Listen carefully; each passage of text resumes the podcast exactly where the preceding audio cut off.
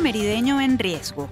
Reciente actividad con vehículos rústicos viralizada en redes sociales evidenció afectación al ecosistema de la región montañosa de los Andes venezolanos. La investigadora de la ULA, Roxibel Pelayo, nos explicará la magnitud de estos daños y por qué hay que proteger la flora, fauna y suelos de esta zona del occidente venezolano. Mercado laboral en Latinoamérica, pujante o precario. La Asociación de Universidades Jesuitas de América Latina publicó libro que analiza la realidad y condiciones del empleo y los trabajadores en varios países del continente, incluyendo Venezuela. Sobre este panorama hablaremos con uno de los autores del texto, el economista e investigador de la UCAP, Demetrio Marota. Estimulando el valor de la lectura. La Universidad Metropolitana lanzó la iniciativa Leo y Aprendo, programa para capacitar a directivos de escuelas, maestros de primaria y padres con herramientas que ayuden a niños de primaria a aprender a leer. Con el programa se espera beneficiar a más de 30.000 pequeños y sobre él nos comentará su gerente general, el profesor Mariano Herrera. Tecnología al alcance de los jóvenes. Con su programa de robótica educativa, la extensión social de la UCAP fomenta la curiosidad y el interés de niños y adolescentes de sectores populares por el aprendizaje de la ciencia y el desarrollo tecnológico. Sobre el porqué y los alcances de esta iniciativa que beneficia a más de 2.500 jovencitos, hablaremos con su responsable, el profesor Javier Herrera. Esta es la agenda de temas que traemos para esta edición. Les invitamos a quedarse con nosotros en Universate, las voces de la Universidad Venezolana.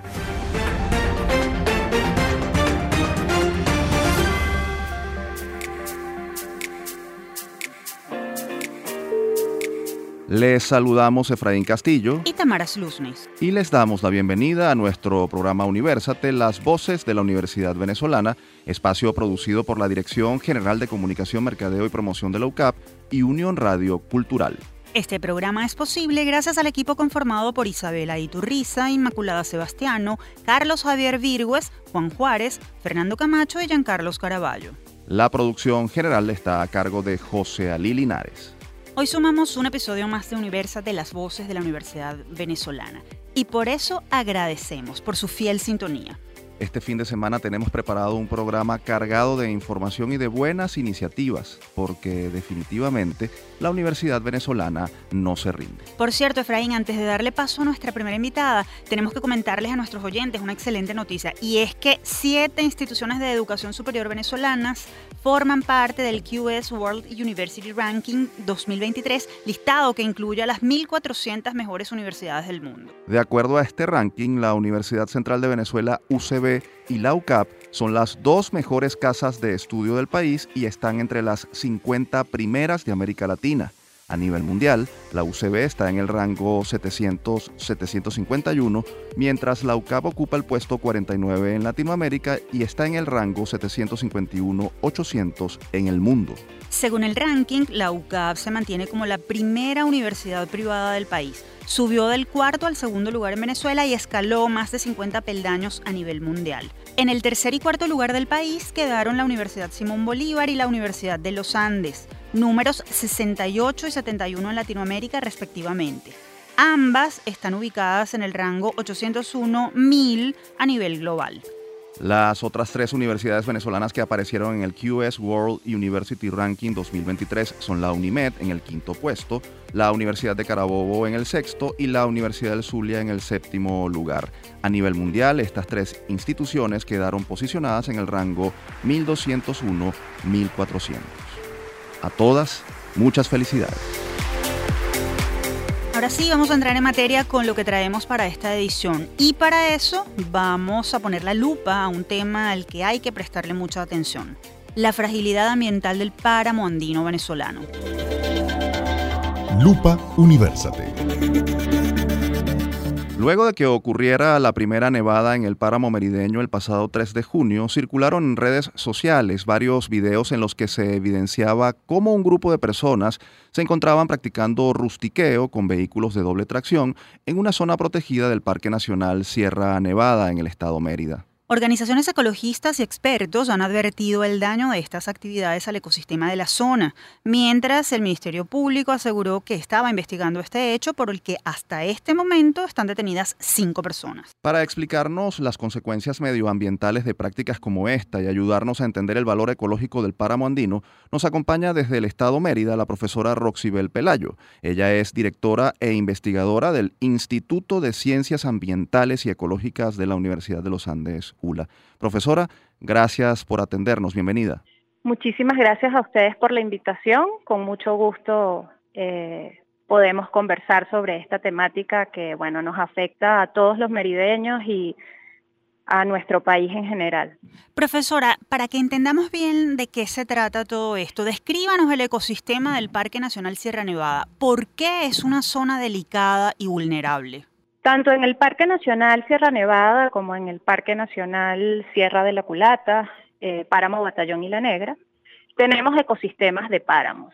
Los ecosistemas de páramo andino son muy importantes, muy claves para los países eh, ubicados en los Andes tropicales, Venezuela, Colombia, Ecuador.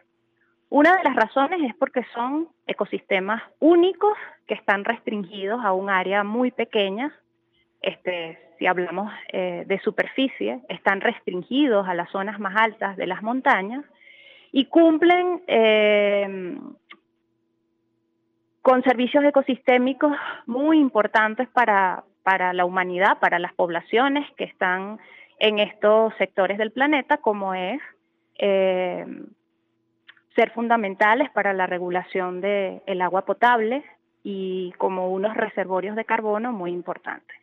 Por otro lado, casi todas las especies que se encuentran en los páramos tienden a ser endémicas de sus respectivos lugares. Esto quiere decir que son únicas. O sea, hay algunas especies compartidas entre Venezuela y Colombia, pero la mayoría de las especies de los páramos venezolanos son nuestras. Solamente se encuentran en este lugar del planeta. Y eso nos hace a nosotros pues responsables de eh, contribuir en la conservación a largo plazo de ese patrimonio que solo está en nuestro territorio. Partiendo de lo que menciona, profesora, con el tipo de práctica que describimos nosotros en la introducción, ¿qué daño se le está haciendo a esos ecosistemas? ¿Cuál es la magnitud de esa afectación? Mira, yo no he visitado los lugares donde se elaboraron estas tácticas, así que no puedo saber a ciencia cierta cuál ha sido la magnitud del impacto.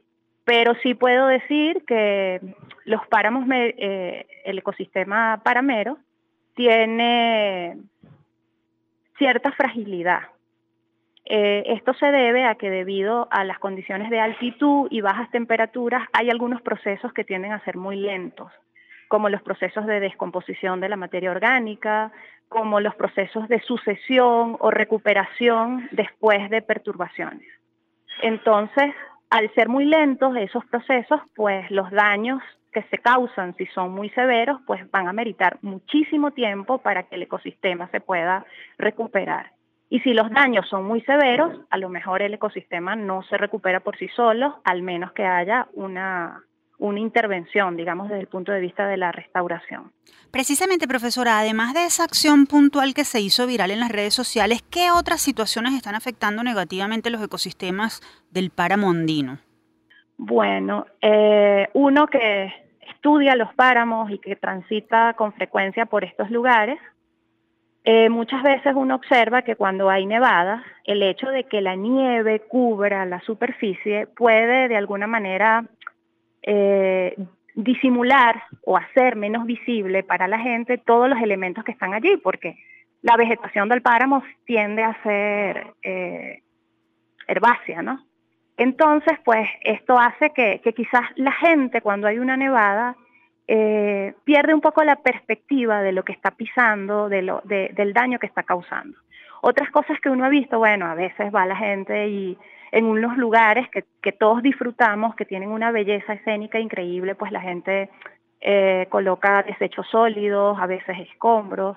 Y otro asunto que se tiene que mirar también con mucho detenimiento y cuidado de cómo está ocurriendo, pues es la expansión de la frontera agrícola, ¿no? El uso de nuevos lugares para la siembra. Este, pareciera que hay una tendencia a que esto esté aumentando y bueno, yo, las instituciones competentes pues deben estar atentas a, ese tipo de prácticas y bueno, eh, en común con la comunidad evaluar la reglamentación y qué tan correcto es que la gente pueda hacer este, ese tipo de expansiones en este momento. Estamos conversando con la profesora Roxibel Pelayo, ella es directora e investigadora del Instituto de Ciencias Ambientales y Ecológicas de la ULA. Profesora, hablemos de la dimensión humana de este tema ambiental. ¿Cómo afecta el daño ecológico causado al páramo a la población? ¿Cuáles son las consecuencias para la vida de la gente? Bueno, como les dije hace un momento, en el páramo hay servicios ecosistémicos que eh, afectan directamente la vida de las personas, que es el acceso a, agua de buena calidad, tanto para la siembra como para consumo humano.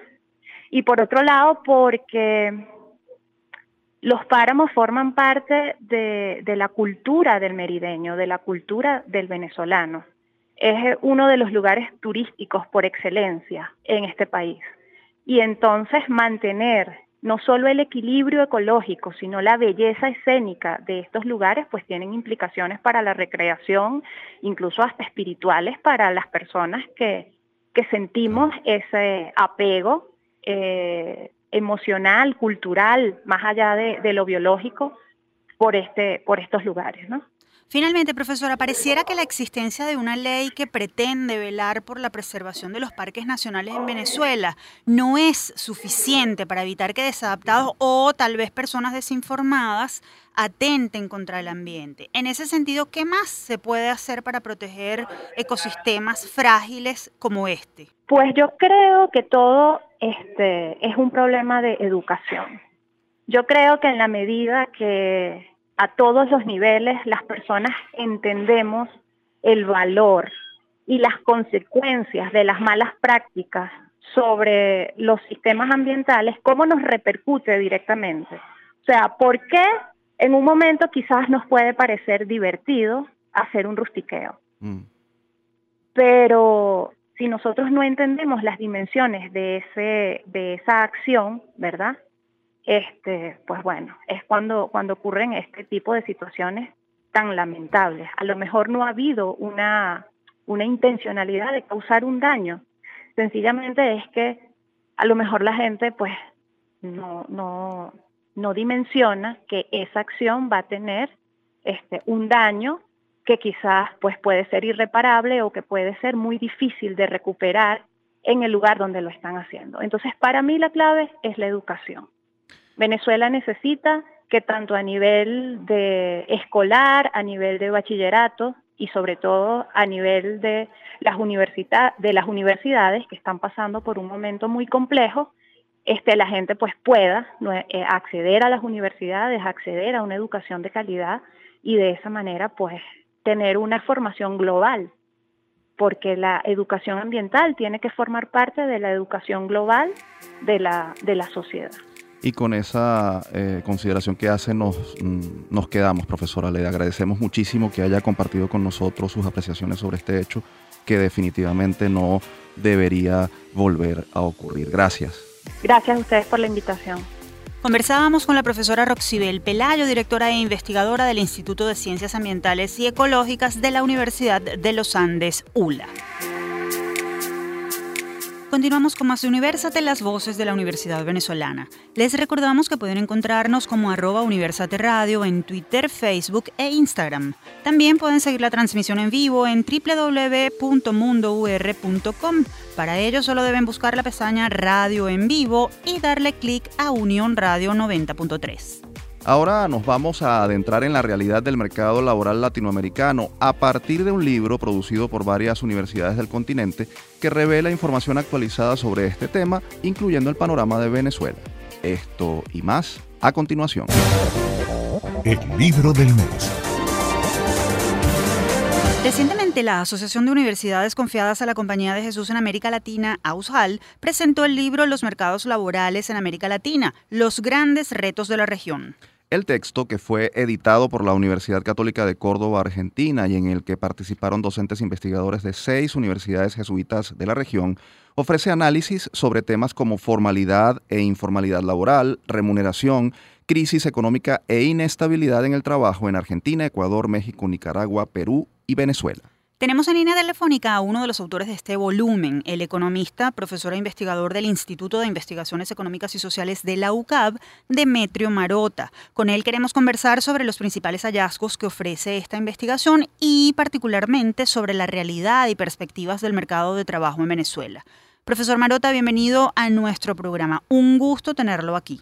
¿Qué tal? Mucho gusto. Encantado de estar con ustedes. Profesor, escuchó nuestra presentación. A partir de las investigaciones contenidas en el, en el texto, ¿cómo está el sector laboral en América Latina? ¿Cuáles son las características más importantes que podrían definirlo y cómo um, diferencian a la región de otras zonas geográficas? Fíjense, la, crisis de la pandemia ha afectado muy, muy importantemente a la, la realidad laboral venezolana y en en general a toda Latinoamérica. Eh, los mercados laborales en toda Latinoamérica se han visto muy afectados porque, bueno, eh, el, confinamiento, eh, toda la, la, presión que han sufrido los trabajadores producto de, de las medidas de confinamiento y, que, se han dado en el marco de, de la pandemia, pues han restringido mucho la actividad laboral y por lo tanto muchas personas han quedado sin empleo, sobre todo en la parte en la parte informal, que son los trabajos que tienen más contacto directo con las personas y son los que más se han visto afectados en toda Latinoamérica.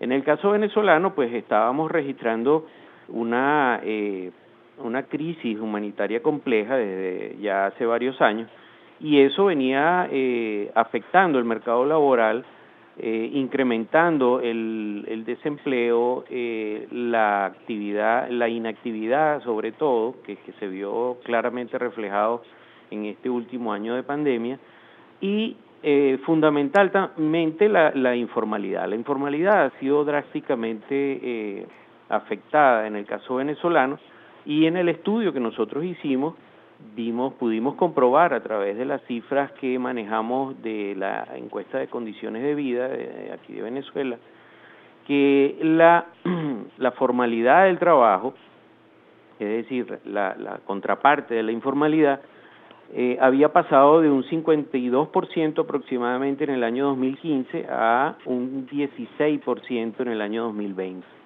Eh, eso eh, sin contar los efectos de la pandemia. Por lo tanto, entonces pudimos ver que la informalidad había crecido drásticamente producto de la crisis económica y, humanitaria que está viviendo el país, que sigue viviendo el país, a pesar de la mejoría que se pueda estar observando con cierto crecimiento en algunas actividades puntualmente en el caso venezolano. Profesor Marota, en la región, ¿cuál es la proporción de formalidad laboral en relación con la informalidad? También está precarizado el trabajo o hay algunos países en los cuales las condiciones están mejorando?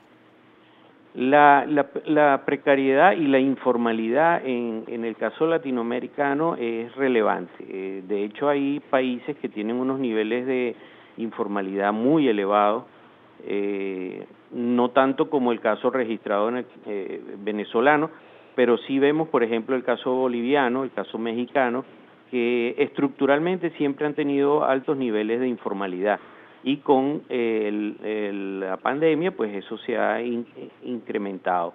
Lo que estamos viendo es que eh, ya al salir de esta pandemia eh, los niveles de empleo formales no se están eh, recuperando como se preveía que se iban a, recuperar. por lo tanto, entonces vemos niveles de informalidad profundamente elevados en los países y sobre todo, más que la informalidad, niveles de eh, inactividad, es decir, los, los, trabajadores parecieran no estar interesados en volver a sus anteriores trabajos, mm. producto de, bueno, de todos los riesgos que eh, significaba y de, bueno, por supuesto, de la mala paga, pues la inflación está afectando a los países latinoamericanos eh, producto de, pues, de la invasión a, a, a Ucrania, y producto de eh, el aumento de los precios de la gasolina a nivel, del petróleo a nivel internacional, esos niveles de inflación están afectando a los trabajadores y por lo tanto muchos de ellos no, no, parecieran no estar interesados en volver a sus anteriores empleos, pues porque el salario pues no se ha ajustado en la medida de lo que se esperaba. Estamos conversando con el profesor Demetrio Marota, el es economista y docente investigador del Instituto de Investigaciones Económicas y Sociales de la UCAP, y esto a propósito del libro Mercados Laborales en América Latina, publicado recientemente por varias universidades jesuitas latinoamericanas. Profesor, nos hablaba hace un rato de lo que está o, de lo que ha ocurrido en Venezuela en los últimos cinco años, entre 2015 y 2020 particularmente, y nos hablaba de una reducción de la formalidad del, en el caso venezolano. ¿Qué se ganó y qué se perdió? O en este caso, ¿qué se perdió con, con ese retroceso de la formalidad y además cuáles son las perspectivas ahora que estamos mm, saliendo del confinamiento. Sí, fíjate, lo que se perdió fundamentalmente son puestos de trabajo formales, es decir, puestos de trabajo que, eh, digamos, de alguna manera están amparados por la ley del trabajo, eh, tienen cobertura de protección de, seguridad social, eh, tienen pues los privilegios de, de poder contar no solamente con un salario más o menos digno, sino que también eh, deberían contar con los elementos de seguridad laboral que eh, un tipo de trabajo de ese tipo pues ofrece. ¿qué, qué, qué perspectivas se pueden estar observando? Mira, yo yo yo veo que la economía nacional está de alguna manera eh, experimentando un cierto rebote producto de, cierta flexibilización que está otorgando el gobierno al sector productivo nacional eh, en cuanto a importación, la dolarización misma para el manejo de, los pagos y las transacciones, eso pudiera estar eh, afectando positivamente el crecimiento, pero ese crecimiento no es equitativo, es un crecimiento que se está dando en algunos sectores, eh, en específico que pudieran esos sectores estar experimentando también un aumento de la contratación o del empleo, pero que eso, eh, la verdad, yo no esperaría grandes mejoras en términos del mercado laboral eh, después de lo que estamos, o sea, a la salida de esta pandemia o estos dos años de pandemia. Entonces, eh, es poco es poco halagador lo, eh, halagüeño lo que pueda eh, experimentarse y yo creo que se debe fundamentalmente a que no se están corrigiendo aspectos estructurales de la economía nacional que deberían eh, tomarse en consideración para poder entonces garantizar un, un crecimiento económico sostenible.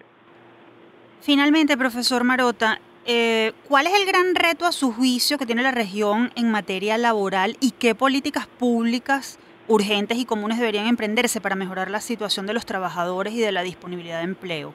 Mira, los grandes retos o desafíos que tiene la región y sobre todo los gobiernos es tratar de, incentivar el empleo, eh, incrementar el empleo, incrementar en todo caso las capacidades de, o las habilidades de, los trabajadores o de los, o de los desempleados, en todo caso, eh, para tratar de que puedan eh, aspirar a, ocupar eh, eh, los cargos que el sector productivo demanda, ¿no?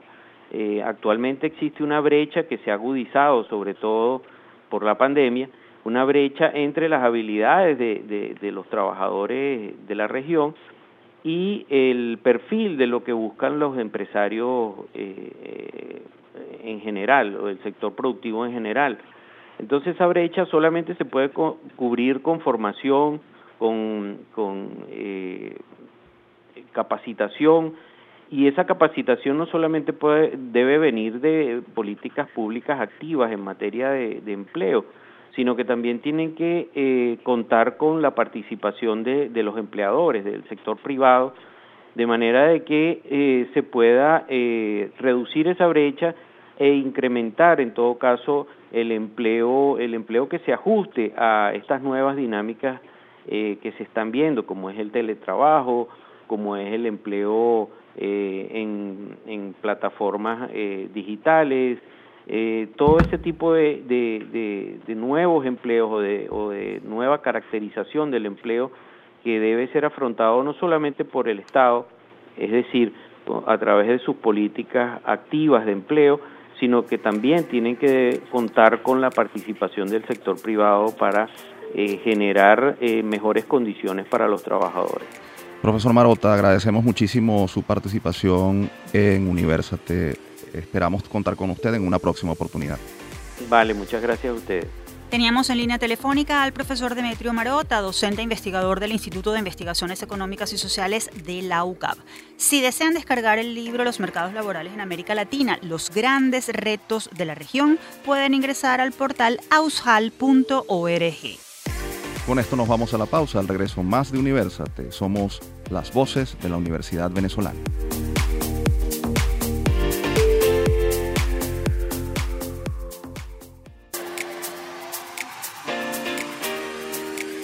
Amigos oyentes, continuamos con Universate, las voces de la Universidad Venezolana. Recuerden que si quieren escuchar este o cualquiera de nuestros episodios anteriores, pueden acceder a las plataformas iBox, YouTube y iTunes. Allí nos consiguen como Producción Universate. Y antes de avanzar en este segmento, vamos a comentarles cuáles son las mejores universidades de otras latitudes que ocupan los primeros lugares según el más reciente QS World University Ranking 2023. La lista de las mejores universidades del mundo, según el dictamen del QS World University Ranking 2023, está liderada por el Instituto Tecnológico de Massachusetts, MIT de Estados Unidos, en el primer puesto. Le siguen la Universidad de Cambridge del Reino Unido en el segundo lugar, la Universidad de Stanford de Estados Unidos en el tercer puesto, la Oxford University también del Reino Unido en el cuarto y la Universidad de Harvard también de Estados Unidos en la quinta posición.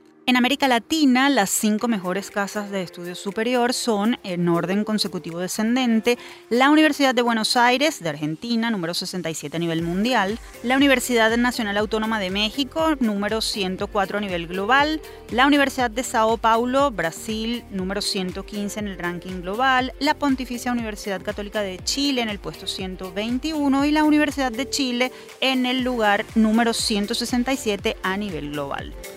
Tamara, y después de este repaso por el desempeño de universidades fuera de nuestras fronteras, vamos a volver a Venezuela para hablar sobre un proyecto universitario que busca fomentar el aprendizaje y la lectura. Muy importante este tema en estos tiempos entre los niños y jóvenes. Desde el campus la Universidad Metropolitana, UNIMED, dio inicio al programa Leo y Aprendo, una iniciativa que busca capacitar a directivos, docentes y padres con herramientas innovadoras que permiten a los niños aprender a leer. Este programa, que tendrá una duración estimada de dos años y aspira a llegar a 30.000 niños, cuenta con un grupo de aliados quienes ayudarán a hacer llegar las capacitaciones en diferentes regiones del país. Para darnos más detalles sobre este tema, tenemos en la línea telefónica al profesor Mariano Herrera, gerente general del programa Leo y Aprendo de la UNIMED. Bienvenido a Universate, profesor. Un gusto tenerlo con nosotros. Igualmente, me alegra mucho que me, me hayan dado esta oportunidad, se lo agradezco. Profesor, ¿en qué consiste el programa Leo y Aprendo y qué los llevó a emprenderlo? ¿Qué está pasando con la comprensión lectora de los niños venezolanos? Sí, la comprensión lectora de los niños del mundo entero depende de que haya un buen aprendizaje de, de las etapas iniciales de lectura, cuando los niños están en, esas edades pues y en esos grados iniciales que son eh, primer grado, desde preescolar pues, primer grado y hasta segundo, ¿no? digamos 5, 6, 7 y máximo hasta los 9 años. De eso depende la comprensión de la lectura posterior. Si, si los niños de cualquier parte del mundo eh, lo, que tengan un lenguaje alfabético como el nuestro, no han aprendido eso en su momento, en, esos, en esas edades, la comprensión lectora posterior eh, se, se, ve comprometida. Es decir, uno al principio eh, aprende a leer y luego lee para aprender, pero si no aprende a leer, no puede leer para aprender y por lo tanto no aprende. Claro. Ese es el principio. Y lo que está pasando en el mundo entero y en Venezuela también es que, por una parte, pues ha habido ya muchísimas fallas en el sistema educativo y en la pedagogía que se aplica en las aulas con respecto a ese tema de la enseñanza y el aprendizaje de la lectura en sus etapas iniciales, de esas edades de las que acabo de hablar, ¿no? Eso, eso ya venía pasando, eso no es algo nuevo, pero además eh, el tema de la pandemia y la cantidad de días eh, de, los niños sin ir a clase y las escuelas cerradas y con tantas dificultades para comunicarse por otras vías, aunque sean virtuales, eso ha generado todavía eh, más problemas, más obstáculos para el aprendizaje de esta lectura. Entonces, por otro lado, ha habido un gran avance científico en averiguar cuáles son las maneras en las que el niño aprende a leer, porque aprender a leer no es lo mismo que aprender a hablar. son procesos completamente diferentes en nuestro cerebro y ya hay muchísimos avances sobre eso. Entonces, esto que estamos proponiendo aquí en Venezuela es aprovechar esos avances para entonces reponer, digamos, todos todo los, vacíos que hay en este momento, ayudar a los maestros y a las escuelas a que en esa etapa inicial de aprendizaje de la lectura, de, leer, de, identificar un sonido y una letra, eh, haya avance, ¿no? Y entonces por eso, como ustedes bien lo dijeron, tenemos este programa de eh, trabajar con los maestros, con las escuelas, con los directivos de la escuela y con las familias de los niños. Precisamente, profesor, ¿cómo ha sido pensada la capacitación del programa? ¿Qué tipos de herramientas esperan brindar y qué beneficios obtendrán los participantes? Sí, eh, bueno, tenemos primero unas eh, etapas de capacitación, tanto en línea como presencial. Eh, esa capacitación se va a hacer primero que nada a los aliados. Tenemos, estamos trabajando con 10 aliados, como son Fe y Alegría, Amlema, Impronta, Fundación Los Caminos, de Gania, y Alimentando Futuros y, otras. ¿no? Ellos tienen unos coordinadores que trabajan con nosotros en estos programas que a su vez van a ser los capacitadores de, de los docentes en, sus propias aulas de clase. Eh, probablemente esto también sea parcialmente presencial y parcialmente en línea. Nosotros los vamos a apoyar con tres recursos. Eh, uno son materiales impresos para los niños, en donde este método que, con el que estamos pensando trabajar, que se llama el método fonético o de conciencia fonológica, está muy bien organizado para que los docentes se puedan guiar por él y los niños también. Entonces se le van a entregar esas dos cosas, eh, un 30 mil libritos que, van con este método en cuatro unidades a los niños de primero y algunos de segundo grado, eh, y también unos 2.800 eh, docentes van a recibir la guía docente para que ellos, esa guía va junto con el con el, cuaderno de los niñitos y entonces ellos van siguiendo esa, ese método. Entonces la capacitación va a ser trabajar con los aliados para que conozcan muy bien el método y conozcan bien estos materiales didácticos y luego en las aulas los maestros van a poder guiarse por estos, por estos dos documentos, por estos dos eh, libros de texto para ir avanzando. Por otro lado, vamos a tener eh, el apoyo de un juego que se llama Grapho Game, que sigue también el método fonético, para que en las casas las mamás puedan ayudar a que los niños durante 10 minutos al día o, lo que puedan eh, ejerciten de nuevo lo que se hace en el método, pues los, trabajos que hay en la escuela, pero esto, esto es en forma de juego, el niño va avanzando como un juego, ya se ha probado mucho aquí en Venezuela eso y funciona muy bien. Ese es un, un, tercer elemento, bueno, otro elemento con el que vamos a trabajar para la formación. Vamos a formar a las mamás y a los maestros para que sepan trabajar con este grafo game y eh, por último, vamos a aprovechar unos videos que ya están hechos por los autores de los dos libros que vamos a entregar, tanto el niño, los libros para los niños como los libros para, para los docentes. Hay unos videos en donde hay, por ejemplo, maestras que ya han utilizado ese método, utilizándolo en vivo en una aula de clase para que los maestros puedan eh, verlo y, aprender con, con, la práctica realmente muy, muy concreta. Y otros videos en donde se van a hacer explicaciones ya por parte de nosotros aquí en la universidad y otros expertos acerca de, bueno, cómo funciona este método. Todos esos videos se van a enviar de distintas formas. Primero van a estar descargables en YouTube y después ya pues habrá quizás otras maneras en el caso de que haya problemas con Internet, ya sea a través de envíos eh, de, pendrive o de otras memorias, para que en los lugares más apartados, en donde conexión a internet es más difícil para recibirlo o para, para ver un video de YouTube, este, igual lo puedan, lo pueden recibir. Entonces tenemos todo esto eh, y, estamos contando pues con unos aliados muy serios eh, con los que ya hemos trabajado bastante intensamente desde aquí, desde la universidad, para que se vayan, bueno, para que vayan dominando pues todo lo relacionado con el método y con las distintas etapas y fases del proyecto. tiene un tercer elemento que es el de seguimiento. Una vez que hayan sido capacitados y que, todo el mundo tenga eh, en las aulas los documentos de los, del libro de los niños y el libro de la guía de docentes, eh, haya unas visitas como mínimo quincenales de los coordinadores de los aliados para apoyar y ayudar a las escuelas, a los maestros y a los niños en el proceso de eh, adquirir este, este, la, lectura en el año, en el tiempo más breve posible en el año escolar que viene. ¿no? Empezamos en octubre eh, y estimamos pues que la primera fase, las primeras dos unidades, toman unas ocho semanas para que el niño domine bien los primeros fonemas y luego otras ocho semanas para lo que queda. y de manera que eso nos va a tomar prácticamente todo el año escolar, pero estimamos garantizar que no se nos queda ningún niño atrás, que todos los niños de todas las aulas de primer grado con los que estemos, estemos trabajando en ese momento hayan aprendido a leer al final del primer año escolar eh, estén en primer grado o en segundo, porque puede haber muchísimo retraso también en segundo, ¿no? vamos a, hacer unas evaluaciones para ver eso, para ver eso, ¿no? Claro. Eh, Ahora, profesor, eh, importante, ustedes estiman llegar a 30 mil niños, entendemos que en un plazo de dos años. Estamos hablando de cuántas comunidades educativas aspiran a impactar y en cuántas regiones del país. ¿Ok? Si ya tenemos, en este momento, tenemos eh, 27 mil niños que ya, ya están registrados en nuestro proyecto, son 305 escuelas más o menos y estamos en 17 estados del país. Ok.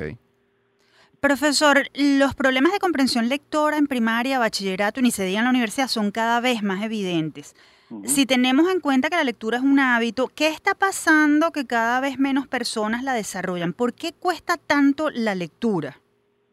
Sí, bueno, eso tiene varias, razones, ¿no? Hay una muy importante que es la que acabo de decir. Si no se adquiere bien la lectura en las primeras etapas, primero y segundo grado, a más tardar segundo grado, ya tercer grado es tarde, la comprensión de la lectura, digamos, a partir de cuarto es muchísimo más dificultosa y sobre todo el gusto por la lectura, porque cuando uno no no le es fácil leer en tercero o en cuarto grado, no puede adquirir gusto por la lectura porque pasa trabajo, porque no entiende, porque eh, le va mal, porque le ponen mala nota, por muchas razones, ¿no? Entonces se pierde dos cosas. Primero, la, capacidad lectora, pero por otro lado también el gusto y la motivación por la lectura. Entonces, al perderse esas dos cosas en quinto, en sexto grado, lo, que hay es un, un arrastrar de esas deficiencias, de esos déficits, que bueno, se van complicando y, y, por supuesto se terminan acumulando todos esos déficits y esas deficiencias hasta el nivel universitario, porque bueno, eh, en, en, cada uno de los años que va avanzando el niño, pues va arrastrando esos déficits y bueno, va avanzando de grado por muchas razones, pero no porque aprendió, ¿no? Entonces, eso es lo que se llama pobreza de aprendizaje, eso ya está estudiado, es un concepto nuevo, tiene como dos o tres años, que, eh, bueno, corresponde a esto que estamos hablando, ¿no? Que es que los niños van avanzando de grado sin que eso signifique que aprendieron lo que, lo que deberían haber aprendido en el grado que ya pasaron, ¿no? Mm. Y eso, y, la razón por la que no aprenden es porque no leen bien, eh, y, por supuesto, si no lees bien en, lo absoluto, pues menos comprendes lo que lees en las materias en las que necesitas entender las cosas, comprender el, contenido de la materia, ¿no? Entonces, eh, eso es, esa es la razón, ¿no? Y, hay otras razones que tienen que ver con, bueno, pues, ha, habido una crisis en la formación de docentes en América Latina, hay pocos docentes, pocas personas que quieren ser docentes, entonces eh, las escuelas se han ido vaciando de profesores especialistas en estos temas y además, bueno, también las universidades se han ido vaciando de expertos y especialistas y eso hace que quienes están egresando, que son muy pocos, de las instituciones que forman docentes eh, tampoco eh, adquieran las competencias necesarias para saber enseñar a leer y enseñar a comprender lo que se lee. Estamos conversando con el profesor Mariano Herrera, gerente general del programa Leo y Aprendo de la UNIMED. Profesor, ¿el programa está cerrado a un grupo de colegios ya seleccionados? Usted habló de 27 mil niños ya registrados. ¿O hay posibilidad de que comunidades educativas soliciten apoyo para ser incorporadas al programa? En caso de que así sea, ¿cuál es la vía de contacto para que esto sea posible? Sí, bueno, estamos todavía abiertos, nosotros no estamos cerrados, por supuesto no tenemos un cupo infinito, pero sí todavía podemos eh, trabajar con, quienes estén interesados. Eh, sí, digamos, tenemos como una, una necesidad que es que la universidad pues no puede trabajar tan directamente con cada una de las escuelas que, se, que se interese, eh, sino que tendríamos que incorporarlas a trabajar con alguno de los aliados o con algún nuevo aliado y repito, los aliados son estos, eh, el más conocido quizás es Fe Alegría, eh, ellos están proporcionándonos pues toda su, su organización, su capacidad organizativa y su personal pedagógico que, sabe de pedagogía para eh, poder estar más cerca que nosotros en la UNIMED de cada una de las escuelas en 17 estados. ¿no? estos aliados están en, en, las ciudades y en los pueblos, en esos estados, cerca de las escuelas y gracias a eso pues el, proyecto llega con mucha mayor facilidad, ¿no? Pero sí, estamos abiertos y la manera de, llegarnos es a través del correo electrónico proyecto lectura, todo junto, proyecto lectura, arroba unimet.edu, de educación edu, eh, punto be, unimet, U-N-I-M-E-T, Universidad Metropolitana, unimed.edu.be, proyecto lectura en una sola palabra. Profesor Herrera, muchísimas gracias por su tiempo. Desde Universate le deseamos mucho éxito en este proyecto porque sin duda es de gran utilidad para mejorar la formación de las nuevas generaciones. Perfecto, no, muchas gracias a ustedes por haberme permitido presentarlo. Conversábamos con el profesor Mariano Herrera, gerente general del programa Leo y Aprendo de la UNIMED. Si desean más información, pueden escribir al correo electrónico proyectolectura.unimed.edu.ve. Continuamos con Universate, las voces de la Universidad Venezolana. Aprovechamos para recordarles que si quieren dar a conocer en nuestro programa alguna investigación, proyecto o personaje universitario destacado, pueden escribirnos a produccionuniversate.gmail.com. Recuerden también que están a disposición las cuentas arroba mundo arroba radio escuela. Ahora vamos a compartir información sobre otra iniciativa formativa que busca acercar a los niños y adolescentes a la tecnología y a sus oportunidades de aprendizaje. Quédense a escuchar porque esto es Universate. Todo me sirve, nada se pierde.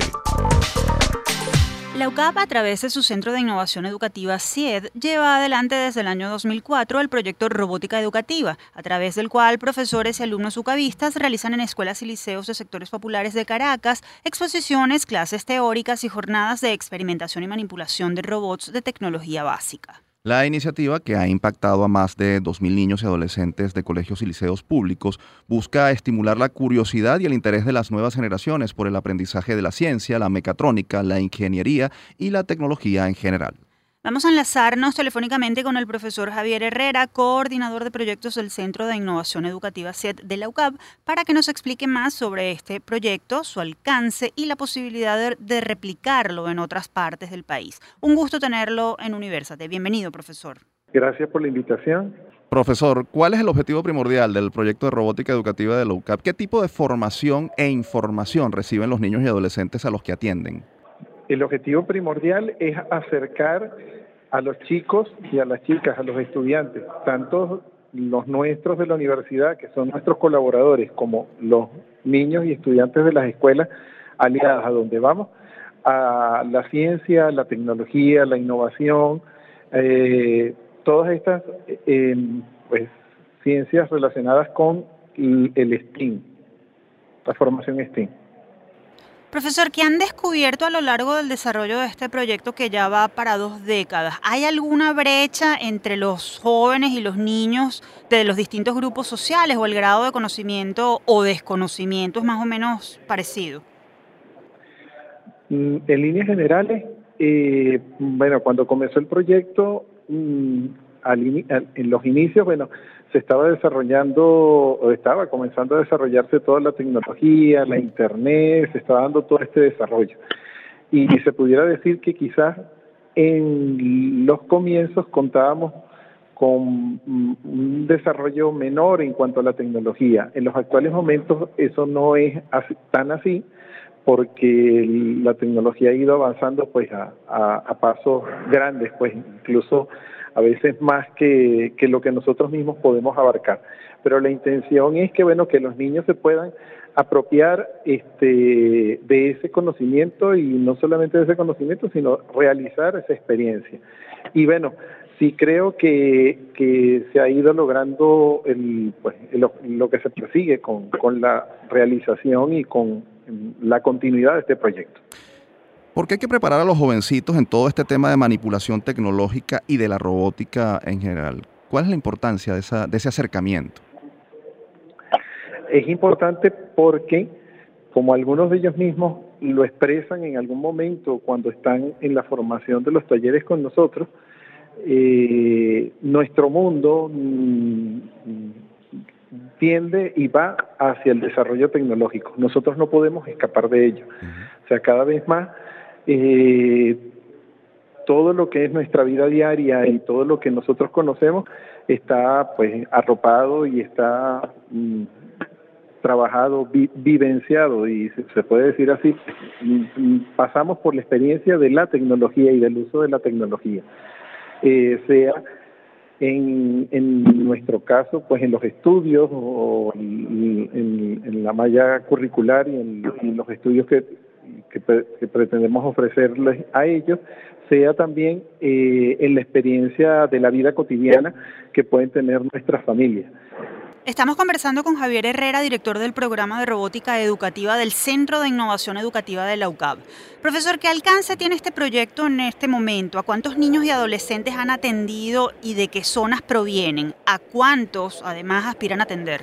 Eh, en los actuales momentos, como bien saben, venimos de dos años en donde hemos estado en presencialidad remota o en educación a distancia, no solamente nosotros en la universidad, sino también a nivel educativo en general en nuestro país.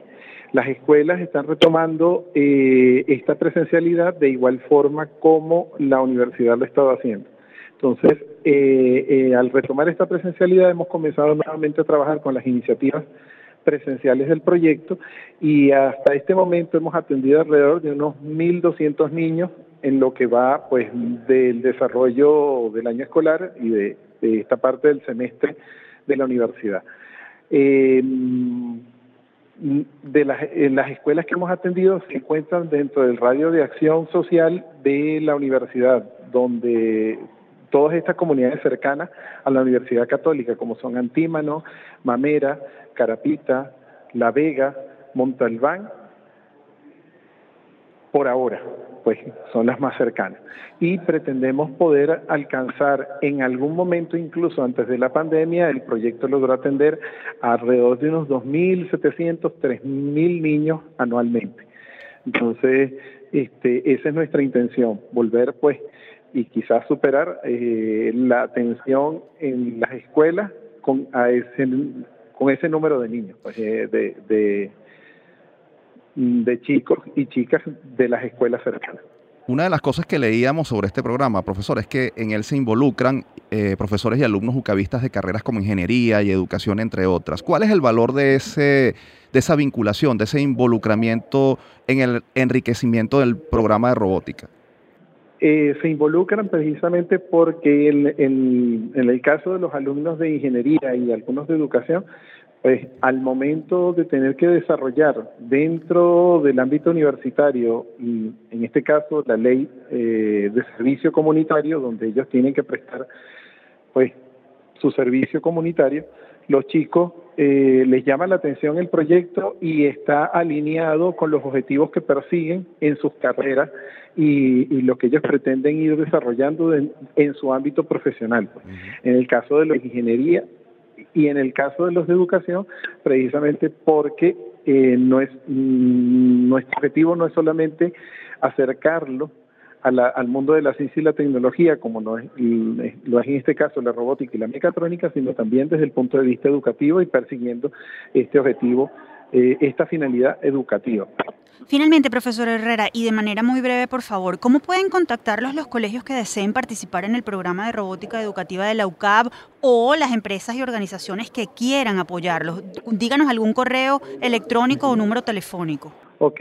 En el caso de los correos electrónicos, mm, nuestro correo electrónico, el del Centro de Innovación Educativa, donde está el proyecto de robótica, es innovación educativa UCAP arroba gmail.com y el del proyecto robótica educativa 7 CIED arroba gmail.com. Esos serían los correos electrónicos de contacto para este el proyecto. Y en el caso del número telefónico, mm, bueno, pudiera ser el propio, pues el, el personal de mi persona, que soy coordinador, 0412 736-6473. Profesor Herrera, gracias por aceptar nuestra invitación. Mucho éxito con el programa de robótica educativa. Tremenda iniciativa la que desarrollan desde Extensión Social UCAP agradecidos a ustedes por, uh, por, la invitación y por este espacio de participación. Teníamos en la línea telefónica al profesor Javier Herrera, coordinador de proyectos del Centro de Innovación Educativa CIED de la UCAP. Si desea más información o involucrarse con el proyecto de robótica educativa de esa institución, pueden escribir al correo innovacioneducativaucap.gmail.com. Y llegó el momento de despedirnos, pero como siempre vamos a compartir antes nuestra acostumbrada frase de la semana. El rol de la universidad para las próximas décadas es el de enseñar no solo habilidades científicas y técnicas para hacer al mundo un lugar mejor, sino también educar para comprender la naturaleza humana. Nuestro rol en el siglo XXI es identificar qué necesita una ciudad, un estado, un país y trabajar en eso. Lo dijo en una entrevista al diario El País de España Rafael Reif, ingeniero eléctrico zuliano egresado de la Universidad de Carabobo y doctorado en la Universidad de Stanford en Estados Unidos. Desde 2012, Reif es rector del Instituto Tecnológico de Massachusetts, MIT. Lo citamos porque la institución que dirige fue declarada una vez más como la mejor universidad del mundo en el QS World University Ranking 2023.